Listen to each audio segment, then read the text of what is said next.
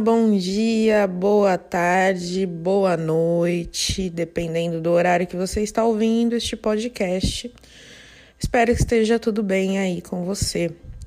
Hoje nós vamos falar sobre educação inclusiva e, de forma geral, sobre os princípios orientadores de práticas inclusivas, destacando dois entre dois, dois princípios entre eles. É, então a gente escolheu é, o princípio: o sucesso da inclusão depende da adaptação da escola à criança e não apenas da adaptação da criança à escola.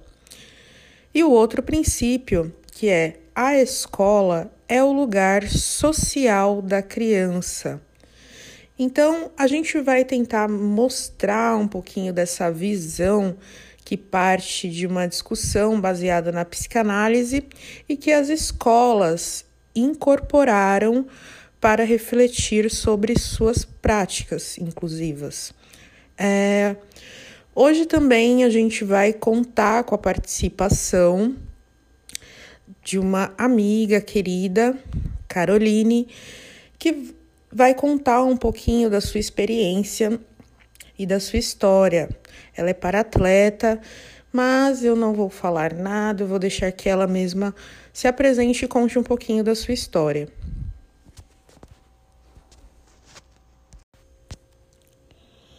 Olá! Nesse episódio nós vamos falar dos princípios para uma escola transformadora.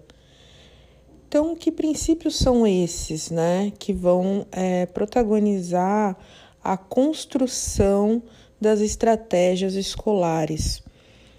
É, esse, esse, esses princípios, eles são muito é, incorporados, assim, às práticas de alunos com transtorno do espectro autista, né, que também é colocado aqui como é, alunos com entraves estruturais na constituição psíquica.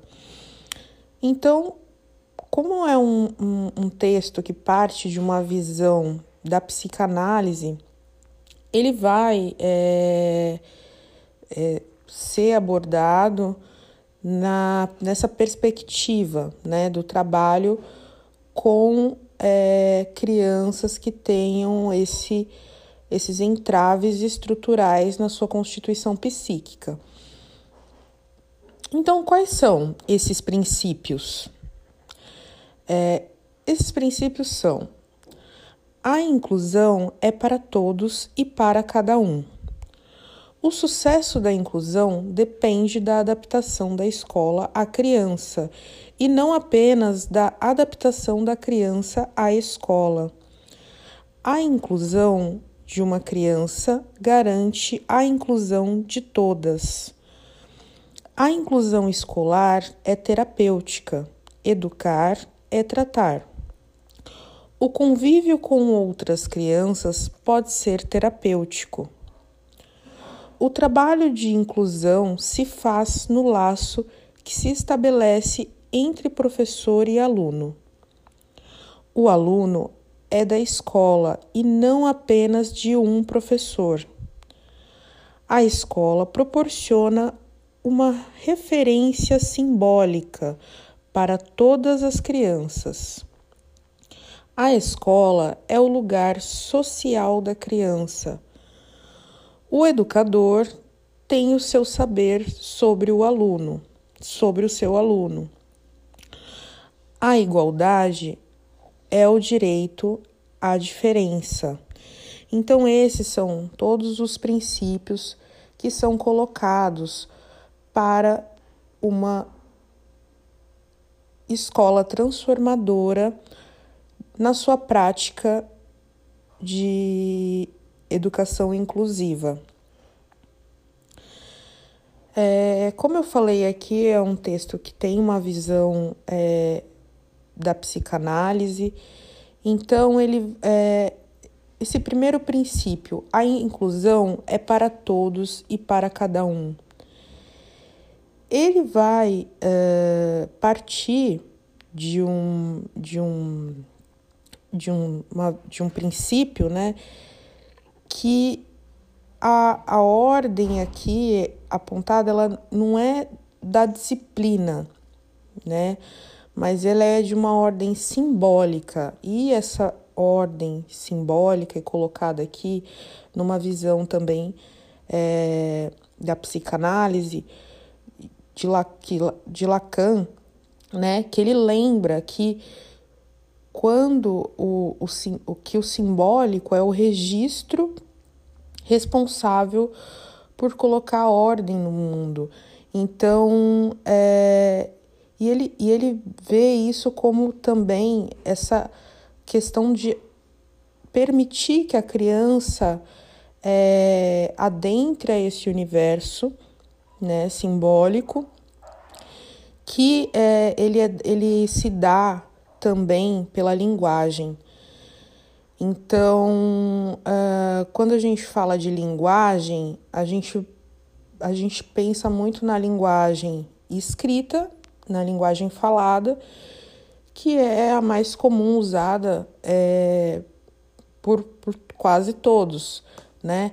Mas pensando numa criança é, do, do espectro autista, é, provavelmente ela não vai se comunicar da mesma forma, né? Então, mas sempre vai existir uma linguagem que ela vai poder uh, se utilizar para se comunicar com o outro, mesmo ainda que não seja a, a linguagem que a gente é, conhece, né, e usa, ela vai é, se usar, vai usar de alguma linguagem para é, se comunicar com esse, com esse mundo, com esse mundo, né?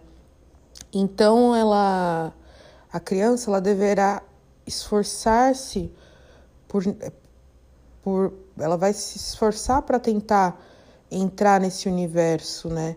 simbólico e cultural.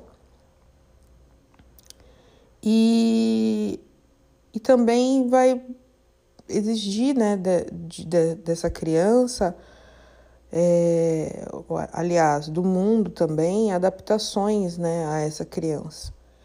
Então, é, é, essa, a inclusão ela é para todos, mas é também para cada um o que supõe que o professor ele possa construir, né, junto com a criança, esse lugar que é para cada um, que é o, né, que, que vai ser o lugar de, de cada uma dessas crianças, de cada um dos seus alunos. E, e isso entra no nosso próximo princípio, que é o sucesso da inclusão depende da adaptação da escola à criança e não apenas da adaptação da criança à escola. Então, é, a, a escola ela vai ter que encontrar formas para poder incluir essa criança, né? E não essa criança tentar é, se incluir e se adaptar nessa escola. É, então, a, a criança de inclusão ela passa a ser denominadas crianças em situação de inclusão. Né? É, pensa que uma criança em situação de inclusão é aquela que precisa ser incluída, como toda e qualquer criança, no universo simbólico familiar e no universo simbólico escolar, encontra, por razões variadas, dificuldades ou obstáculos para que se efetive essa inclusão. Então, encontra-se em uma situação transitória, o que a expressão em situação designa bem, precisa encontrar-se com uma escola que lhe ofereça um lugar possível. Precisa também transformar-se na medida de, de suas possibilidades para conseguir ascender a ordem simbólica, né? essa ordem que a gente coloca aqui da, da, da, da escola como um lugar simbólico também. É,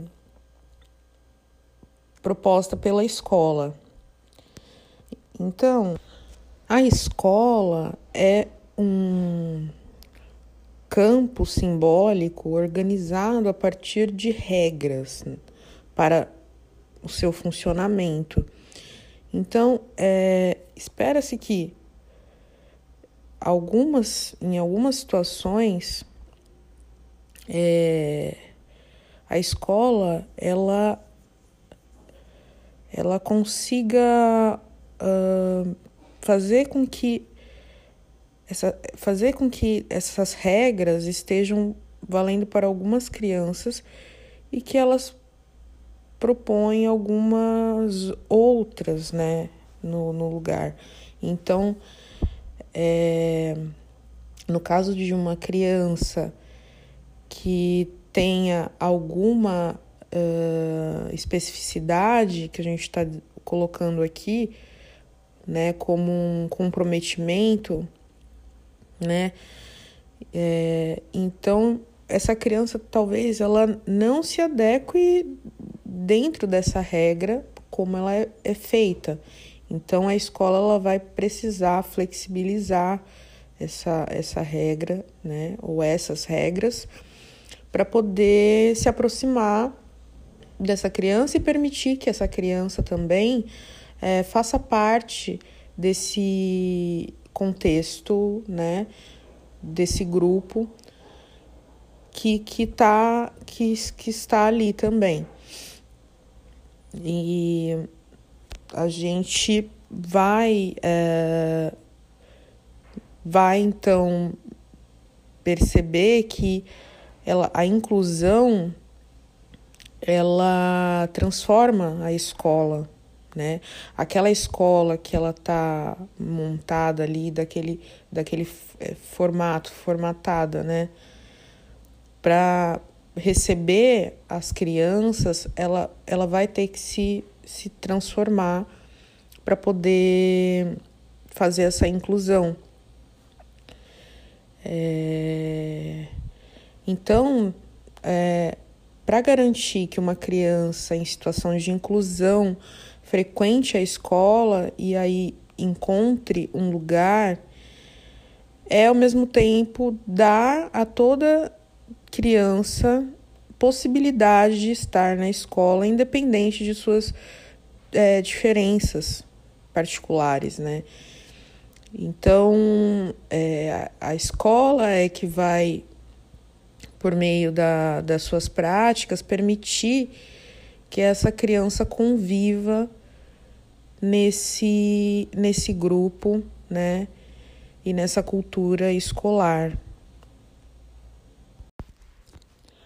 Olá, no episódio anterior nós falamos um pouco sobre alguns princípios orientadores de práticas inclusivas e nós vamos continuar falando um pouco sobre alguns princípios. Talvez a gente não passe exatamente por todos eles, mas é, vamos destacar dois deles que a gente vai falar um pouco mais. Então, uh, continuando sobre o princípio de o conceito de inclusão é, da escola, é, pensar nesse aluno em situação de inclusão. A gente vai é, falar um pouco também do desse pró, próximo princípio que vai falar é, a inclusão escolar é terapêutica, educar é tratar. Então, uh, esse princípio ele traz que educar é transmitir marcas simbólicas que possibilitem à criança usufruir um lugar de enunciação no campo da palavra e da linguagem, e a partir do qual seja possível se lançar às empresas impossíveis do desejo. Educar é então promover a constituição do sujeito e permitir que ele advenha no campo da palavra para lançar-se às empresas impossíveis do desejo. Bom, esse trecho é, eu queria falar um pouco sobre ele, porque aqui a gente vê, é, vê né, que a, essa função que, que a escola tem, é, em, então, é, esse tratar, né, que é dar-lhe condições para que ela encontre um lugar de enunciação no campo da palavra e da linguagem. Quando a gente fala no lugar do campo e da linguagem, fica muito presente para a gente é, o que nós usamos mais comumente, né? Que é a fala, né? Então, é, a gente pensa que as pessoas de maneira de abrangente, elas se expressam por meio da fala, né? Ou seja, o ser humano ele possui recursos verbais e não verbais. E, e ele vai é, usar esses recursos na interação interpessoal, né? E então ele, esses recursos eles se misturam muitas vezes ou se completam também, né? Então a gente pode tanto usar, é, a gente pode sorrir demonstrar um agrado, concordar ou discordar, por é, fazer um gesto de balançar a cabeça para afirmar ou para negar algo, né? E, e a gente pode também, é, através da nossa expressão facial, é, demonstrar algumas emoções, né? Transmitir é, várias informações do nosso estado emocional, né, como interesse, alegria, tristeza, raiva, medo, nojo, é, e, e a gente pode é, se expressar né, dessa forma, então fazendo uso desses recursos que a gente tem. Pra, é, pensando numa, numa criança em situação de inclusão, pode ser que ela não tenha como fazer uso desses recursos, né? Ou porque não, não consegue, ou porque não sabe ainda, não aprendeu no tempo em que todas as crianças aprenderam. Crianças com espectro autista, outros tipos de deficiência, como paralisia cerebral, né? Onde a gente encontra alunos que são extremamente inteligentes, que possuem uma boa compreensão, é, porém eles não conseguem articular ou produzir fala. Né? É, são dificuldades conceituadas como problemas de fala e interpretadas como algo que é próprio ou inerente né, daquela pessoa. Então, com base na política de inclusão, é, a gente pensa, né, como que a gente pode proporcionar a essas pessoas algum recurso que lhes dê, é, dê é, condições de se fazer entender, né? Então a gente vai chamar é, esses recursos de sistemas alternativos para comunicação. É, são esses recursos, eles são recursos de baixa tecnologia, né? E ele e que vai poder ser utilizado pelos professores de classes comuns ou especiais. Alguns autores discutem né, a adequação do termo comunicação alternativa, porque ele traz a ideia de que a fala vai ser substituída. Segundo esses autores, seria melhor adotar um termo comunicação suplementar ou ainda comunicação ampliada.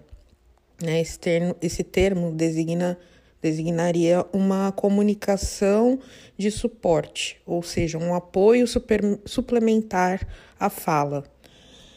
Ampliando um pouco a, defini a definição de comunicação alternativa, a gente encontra duas subdivisões que são comunicação apoiada e comunicação não apoiada. A comunicação apoiada, ela englobaria todas as formas de comunicação que possuem expressão linguística na forma física e fora do corpo do usuário, como objetos reais, miniaturas de objetos, pranchas de comunicação com fotografias, fotos e outros símbolos gráficos e ainda os sistemas de é, os sistemas computadorizados né? Esses são recursos adaptados. Então, certos usuários de recursos de comunicação apoiada, eles vão depender é, de alguém para selecionar e indicar os estímulos necessários é, para que seja interpretado. Né? É o caso dos alunos que necessitam de uma pessoa para realizar o manuseio do material confeccionado. Então, é, apontando as figuras ou as fotos necessárias para estabelecer uma comunicação. A pessoa que, que auxilia vai indicando a figura, né, uma após outra, que a escolha seja feita pelo, pelo aluno. Já no, na comunicação não apoiada, englobaria as expressões próprias daquela pessoa, tais como sinais manuais, expressões faciais, língua, ou sinais, é, movimentos corporais, gestos, piscar de olho para indicar sim ou não. É, esses são os recursos da, da própria pessoa. As expressões são totalmente produzidas pelos seus usuários, ou seja, ela é realizada por meio das ações que o próprio aluno pode produzir sem o auxílio de outra pessoa ou de equipamento. Olá, continuando, vamos falar do princípio: o aluno é da escola e não apenas do professor. Esse princípio ele vai é, falar de, um, de uma convivência que é para todos, né? Uma proposta que inclui prática entre vários, né? Uma prática institucional, parceira do sujeito com dificuldade no laço social. Então, é, a gente tem aquela ideia de, do professor responsável pelo aluno com uh, em situação de inclusão. E a gente não fala mais, não se fala de inclusão, né? Não fala na, então é, a ideia é que é, possa ter esse movimento de fazer com que uh, essa, essa, essa, essa criança em situação de inclusão faça parte do planejamento, esteja né, no planejamento e do, do planejamento e do projeto político-pedagógico da criança. Né? Então, é é uma discussão sobre as crianças tem, que tem, sobretudo, essa função de provocar um distanciamento, né? De olhar para aquela criança só como algo que falta para ela, né? Mas pensar em como essa escola vai construir é, esse, esse lugar, né? Para essa criança. Então, é, há três outros princípios que corresponde, correspondem e se conectam com o de tomar o aluno como sendo da escola e, aponta, é, e apontam para a função social da escola para um aluno em situação de inclusão. Né? Então, são os princípios. A escola proporciona uma referência simbólica para todas as crianças. Então, é, propor, é proporcionando uma referência é, simbólica No caso, ela, a escola ela vai nesse coletivo, né, falar da, dessa criança ao abordar suas questões de forma transparente nas assembleias de classe, na, né, a escola ela estará exercendo sua função de auxiliar na construção desse sentimento de pertencimento da criança à escola. E tem uh, o princípio: a escola é o lugar social da criança. Então, é, a gente falou lá no início, né, que, que, que a escola vai, a criança ela vai entrar nesse universo simbólico, né, e a escola é um lugar social, né, é onde a, a criança vai construir muitas aprendizagens, né, que transcende o objetivo da, da escola de ensinar a criança, né, estará sendo é, inserida não apenas na escola, mas na sua comunidade e no mundo. Em outros tempos, a criança dita com, é, como deficiente, elas ficavam é, segregadas, né? Elas não participavam nem da escola, nem frequentavam a escola. Depois a gente passou a ter a integração né, dessas crianças, que ainda a gente vê muito é, o que acontece hoje ainda na escola, a integração. A gente tem ali um lugar que é para a criança com deficiências ou em situação de inclusão, mas a gente não tem ela integrada ainda nesse contexto, né? Então, é, a gente, é, essa é a ideia de que a criança ela, ela ganha né, com o direito de ter um lugar social, já que para uma criança a escola é seu lugar social, né? É o lugar a partir do qual ela é reconhecida como pertencente a uma comunidade humana né? E a um grupo. Assim, é, ao realizar a inclusão, a escola auxilia na construção do, do sentimento né, de pertencimento da criança ao mundo. E depois a gente vai ter o outro princípio que é o educador tem o seu saber sobre seu aluno. Então, esse princípio vai trazer como a, o professor, às vezes, ele não precisa ter um conhecimento científico sobre cada deficiência. Ele uh, e que existe né, um, um conhecimento, um saber que os professores desconhecem, mas sabem, né, que trata-se de saber inconsciente que, por ser inconsciente, é desconhecido. Bom, é, essa é uma, uma ideia que realmente assim a gente não espera que cada professor seja formado numa, é, em, numa deficiência específica para poder lidar ou acolher esse aluno. Mas a, a importância é pensar na que esse aluno ele tem o direito a, a estar naquele lugar, a conviver com todos, né?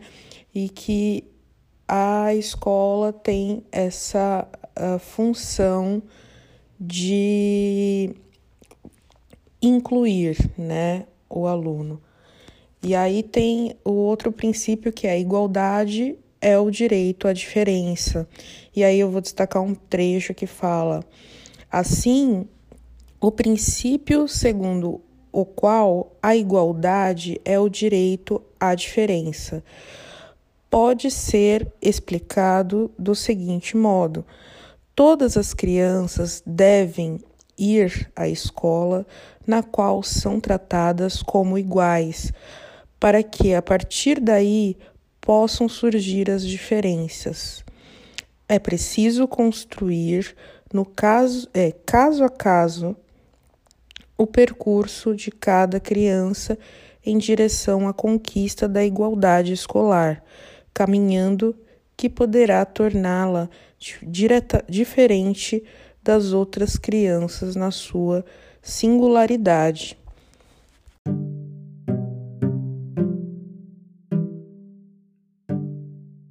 Nosso episódio 5 é isso, né? Sim, é episódio 5. Ele vai trazer o relato então da Carol e ela vai contar um pouquinho da história dela pra gente. Vamos ouvir então o que a Carol tem a nos dizer e depois do relato dela, a gente vai tentar fazer um comentário se baseando nesses princípios é, para práticas inclusivas.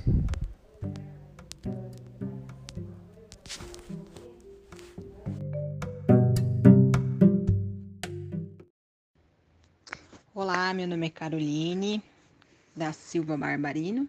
Eu tenho 25 anos. Com um ano e sete meses eu tive meningite, que eu tive que fazer amputação da perna direita por motivo da bactéria que eu peguei. É, fiquei entre a vida e a morte. Os médicos já tinham desenganado a família que eu não iria viver. Fiquei aí por um bom tempo aí na UTI aí desacreditando e os médicos diziam que eu não ia sobreviver. E aí veio a notícia que eles iriam desligar os aparelhos, desligaram os aparelhos e disse: hoje é por conta dela. Se ela reagir, ela sai dessa. Se não, ela não vai sobreviver. E aí foi com muita fé da família, de todo mundo, do tive que ser batizada na igreja, os padres foram lá fazer oração. E aí foi uma coisa bem que Deus assim tocou no coração e falou assim: "Ah, essa menina tem que viver. tem que deixar ela viva aí que ela tem que viver". E aí foi a hora que eu comecei a a voltar do coma que eu tava. E aí eu entrei na CD com dois anos de idade e coloquei a minha primeira prótese e saí correndo pelos corredores, né? Isso era o maior, maior problema para a família. Falar, nossa, essa menina vai ter dificuldade. Eu não tive dificuldade nenhuma com a prótese. Coloquei a prótese e saí correndo, parecendo uma doida pela, pelos corredores. E lá na onde eu, eu conheci o esporte através da reabilitação que eu fiz na ACD. É, eu já fui atleta de natação eu já fui atleta de natação, de remo e de vôlei sentado. E já dei capoeira também. Tudo através da reabilitação eu conheci o esporte. E lá eu me encontrei como Aí o pessoal fala, ah, essa menina tem futuro, ela vai ser uma grande atleta, tal. Vamos colocar ela para competir. Aí eu fui competir, disputei pan-americano, fiz um monte de coisa Fui campeã, ganhei muitas medalhas em competições internacionais, nacionais. E lá eu me destaquei, onde eu sou atleta até hoje, né? Hoje eu, o meu esporte que eu pratico mesmo é o triatlon, né? É, eu sou a atual campeã brasileira, primeira do ranking. E na escola eu não tinha muito esse de esporte, a escola incentivar que o esporte não que a gente tinha na escola, os alunos só iam para a escola mesmo que queria participar da aula de educação física. Quando não tinha educação física, o pessoal não participava. Se era dança, se era artística, se era algo assim do tipo. E na escola eles não, não eu não tive incentivo. Porque na escola eu, pelo menos eu sofri muito bullying na escola. Na época, ah, eu não vou ficar perto dela porque ela não tem a perna.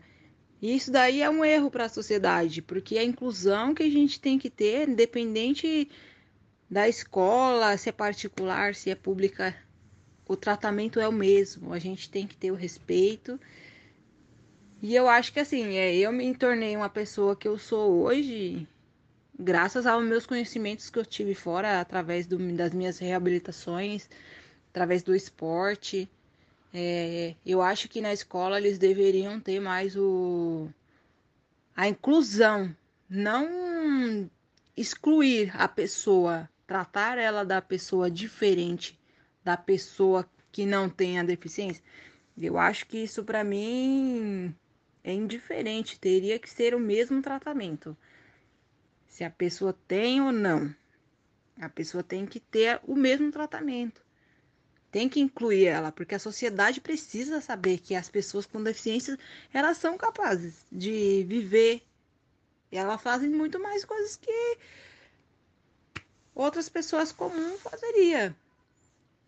E eu acho que assim, é através de tudo que eu passei, do bullying que eu sofri na escola, é, os professores falando para os alunos não faz isso, porque isso não pode, e aquilo. Eu acho que deveria ter mais o reconhecimento de ter nas escolas a inclusão, que coisas que não tem. Na escola, pelo menos na minha época que eu estudava, não tinha. A escola não era adaptada para a pessoa acessível que tivesse uma deficiência, não tinha. E assim, os alunos só iriam para a escola quando tinha aula de educação física. E mesmo assim, quando tinha aula de educação física, não tinha aquela inclusão. Tinha uma pessoa ou outra que a gente tinha amizade e que que ali a gente formou uma amizade, que tinha um respeito pela pessoa. Agora tinha outras pessoas que não. Ah, era seu saci, ah, era sua sem perna, ah, era sua não sei o quê. Então, tudo isso a sociedade tem que saber, tem que saber da pessoa com deficiência, tem que os professores têm que incentivar os alunos ter o respeito, ter o respeito com a pessoa com deficiência e incentivar ele que a inclusão, que a pessoa com deficiência, ela não é um bicho, ela é um ser humano como qualquer um. E eu acho que esse esse tema tem crescido bastante na sociedade